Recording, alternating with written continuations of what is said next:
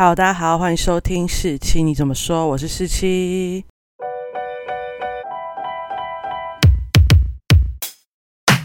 今天呢，来跟大家分享一个事件的总整，就像之前的铜锣湾书店的玲珑鸡被失踪案这样。我最近呢，又有一个活动是要办关于美丽湾度假村争议事件。因为要办这个活动，我还是要去上网查一些资料嘛。既然都查了，那就是跟大家分享一下我对这个事件的看法，还有这个事件到底发生了什么事情。那美丽湾在哪里呢？其实美丽湾不是一个地理名词，它反而是那间饭店的名词。美丽湾在哪里呢？它在台东县的卑南乡富山村的三元海湾。那三元湾有什么特别的呢？我不知道大家有没有去台东的海边啊去看过。那就我在一个人的边旅行去台东的经历来讲，其实他们的海边基本上都是那种硕滩，就是石头很大块，走下去脚会超级痛的那一种。但三元海湾最特殊的就是它是东海岸唯一一个沙岸。也就是我们在西部常常看到的沙滩，然后那个区块三元湾就是唯一一个沙岸，所以它就是最特殊的景色，然后也非常非常的美丽。另外呢，那里也是当地的原住民的活动区域，所以它其实有非常多的立场啊，跟呃原因夹杂在一起，导致这个争议事件拖了那么久。那简介来说呢，就是美丽湾度假村争议事件，它就是台东县上的一个土地开发事件。那二零三年，台东县政府呢就以 BOT 的方式，将三元海湾出借五十年给予美丽湾度假村股份有限公司。虽然是说出借给美丽湾度假村。但一开始他们好像只有申请的是海水浴场，就是要把它那那边弄成一个观光景点，而没有后面大家所看到的那个建筑物啊、饭店的部分。一开始申请的海水浴场呢，其实他们用建筑基地计算开发面积不足一公顷的理由，就是说我们不需要环评，所以在开发之初，美丽湾事件是没有环评的。可是明显它后续提交的开发范围就越来越大，绝对是超过一公顷，所以。必须进行环境影响评估这个程序，所以在那个时候就有很多民间团体、公民团体、环保团体进行关切。但后续他们就经过很多次的提起诉讼啊，提起诉愿这样的来回，然后法院判决，后来又进行了多次的环评，然后他们也对环评的不公正处那些公民团体也进行一些上诉，然后最后其实法院就多次判决环评无效，然后它整个开发是违法的，但是台东县政府却每次都执意开发。所以后来就引发越来越多人的关切。那在二零一二年的时候，环保团体以这个开发案未进行合法的环评，上诉到最高法院，要求撤销开发许可。那在二零一二年的九月二十号，最高行政法院就判决这个开发违法，要求台东县政府要命令美丽湾度假村公司停止开发行为，就全案定验了。这件事最重要的地方就是，它是台湾第一件公民诉讼的。胜诉案就是台湾第一件可以提示政府开发的案件，是非常具有里程碑的一件事情。那根据这个呃判决呢，环保团体就要求台东县政府要依法拆除，就是以西建的那个美丽湾饭店的主建筑物。把三元海湾变成原貌，这样。然后，如果台东县政府执意要继续开发的话，就是再送环评，然后进行开发审查。结果，这个事件最酷的地方来了，美丽湾公司还有台东县政府认为，它这个停止开发，就是只是说第一章的建造已经作废了，其他后续发的建造呢可以有效，所以应该可以继续开发。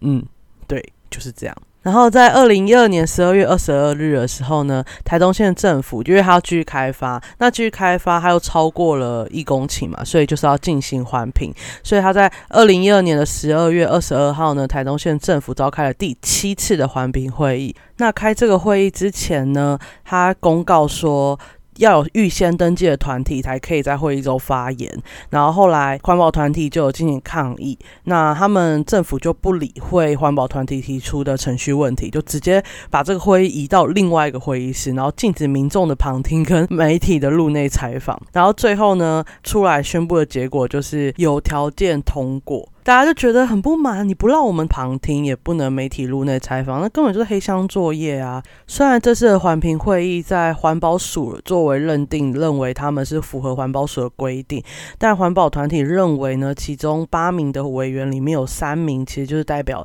台东县政府，所以他立场并不中立。后来环保团体呢就决定向环保署进行诉愿，要求撤销这是第七次的环评决议。那在二零一三年提出那个诉愿的时候，环保团体呢，同时也向美丽湾进行假处分的请求，要求业者停工。在二零一三年的七月八号呢，高雄高等行政法院的判决确定要。他们停工，当然美丽湾饭店啊，还有台东县政府都有提出抗告。结果直到了十月十六号呢，最高行政法院判决美丽湾停工加处分就定验，他们就是要停工。所以美丽湾业者呢就决定就是把员工支遣啊。那如果撤销环评的案也败诉呢，业者就会不排除真的就停止开发，然后申请国赔。结果呢，在隔年的二零一四年十月二十八号，高雄高等行政法院呢就判决居民胜诉。所以真的撤销第七次环评的决议，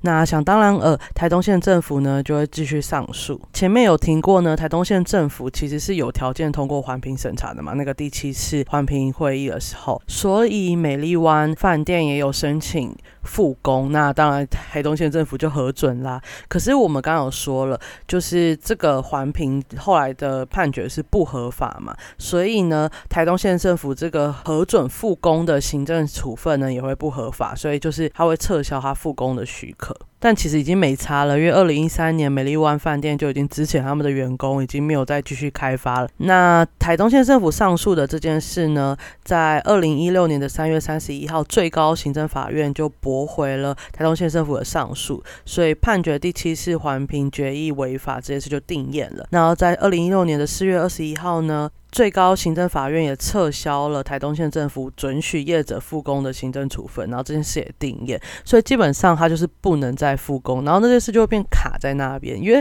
建筑物都盖好了，然后也没办法拆，但是你又不能复工，然后台东县政府如果不依法拆掉它的话，就会卡在那边。那这件事到二零二零年，也就是去年，有了一个最新的结果。因为在二零一八年的七月，美丽湾业者就提出仲裁的损害赔偿以及移转建筑物的申请。二零二零年的十月二十三号呢，仲裁结果就出炉了，就认为说这个开发案其实就是美丽湾公司自行规划的嘛，所以这个公司应该要自负盈亏，驳回美丽湾公司那时候请求的十二点一亿的损害赔偿。他真的是很敢要。那台东县政府不需要赔偿，不过因为那个建筑物，你依照契约要直接转移给县政府，那县政府会付美丽湾公司六点二九亿，就是说台东县政府要花六点二九亿去买回那个应该说是违建的那个建筑物。听起来很扯，对不对？台东县到底哪有那么多钱去买回那个建筑物？不过这件事算圆满吗？我不知道在大众的眼里是怎么看这件事情。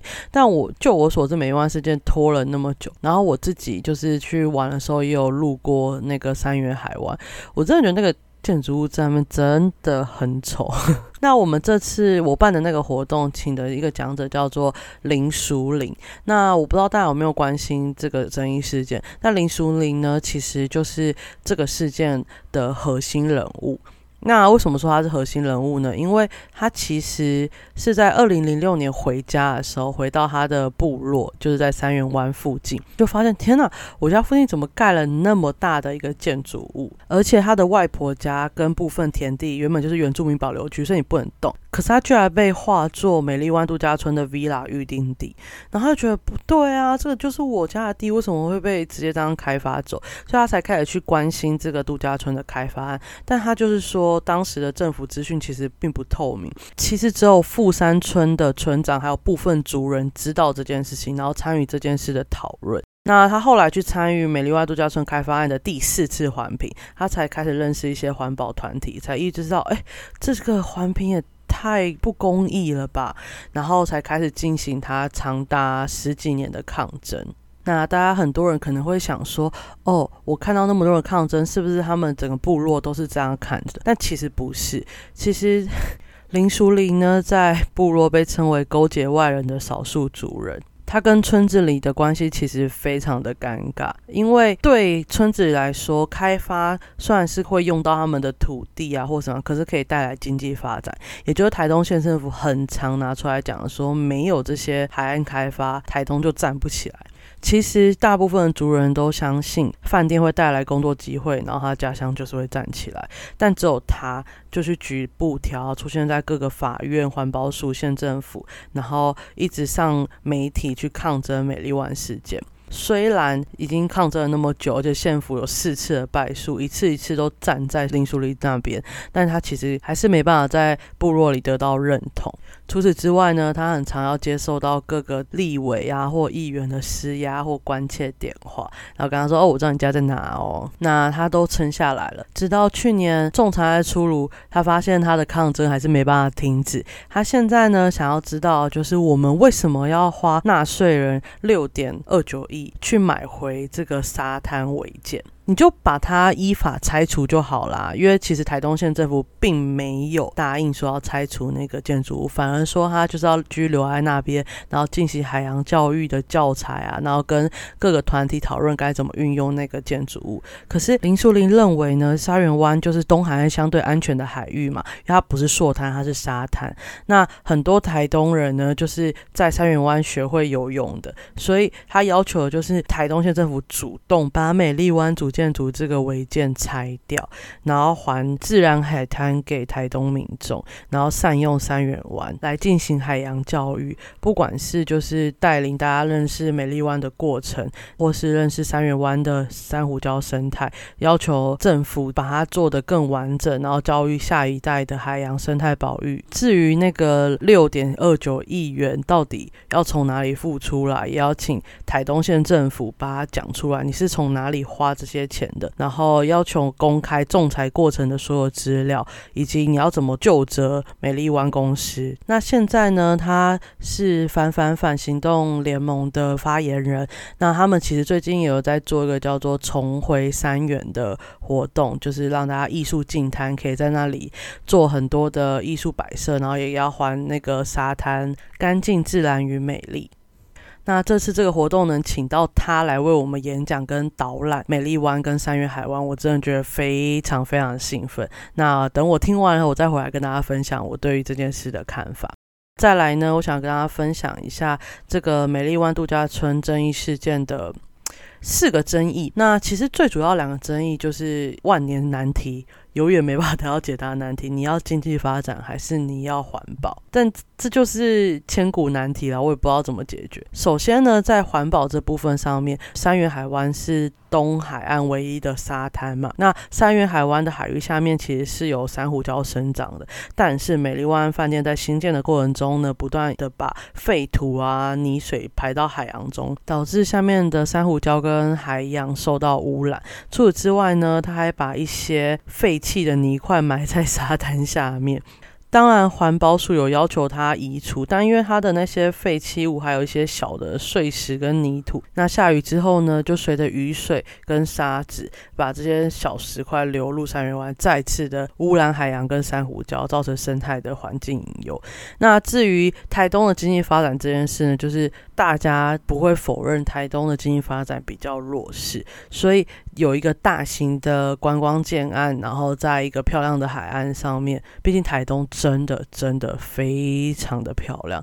我真的是骑车都可以骑到美到被晃神的程度。那它开发海岸就是想要带动那附近的观光成长，最重要的就是提高当地的就业机会。那其实呃环保团体就说，不是说台东不能开发，不是说台东不能盖饭店，但是因为三元湾的地质就是比较敏感，然后你就是在破坏自然生态。所以才不愿意把这个全民共有的沙滩给私人企业盈利，不然就是你要先通过环评，但你一开始就是要规避环评的，后来的环评会议你就一直给他黑箱，那谁会相信你的环境评估没有问题啊？而且因为这件事不是只有美丽湾发生，是台东长期为了经济发展，然后一直就是先盖完我们再环评，或者直接不环评，都没有发生太大的反抗，所以他们就这样去做。所以就带出了这个生意的第三个争议点，就是你新建程序就是违法。你一开始提出的东西，你不能一直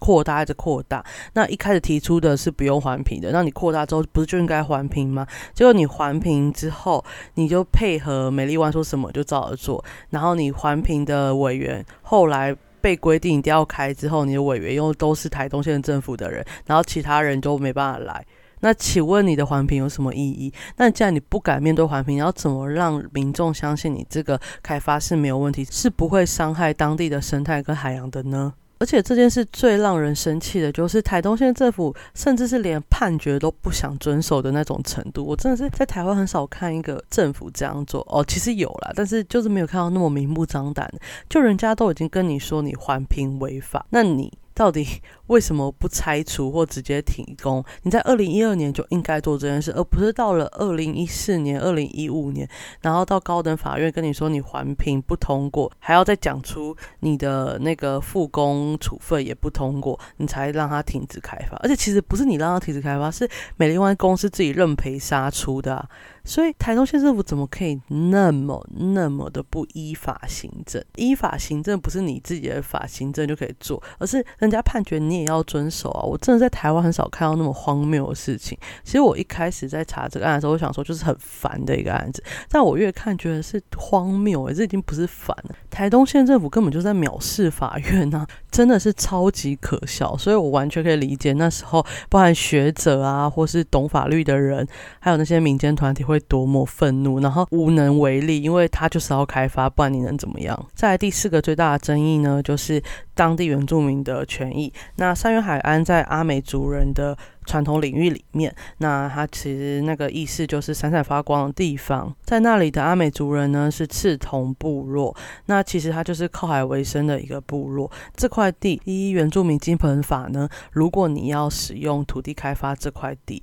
那你就要取得当地的原住民同意或参与，然后你要有分享相关的利益给当地的原住民人。但其实这一个区块以后去的发展，看到林淑玲这样被白眼啊，或是被这样。称呼我觉得当地的主人应该是同意，虽然他可能就是没有想那么多，就是因为就业机会总比环保这件事更来的具体，跟更快得到好处。那林淑玲被排斥这件事，我都觉得可以理解啊。如果当地的主人其实已经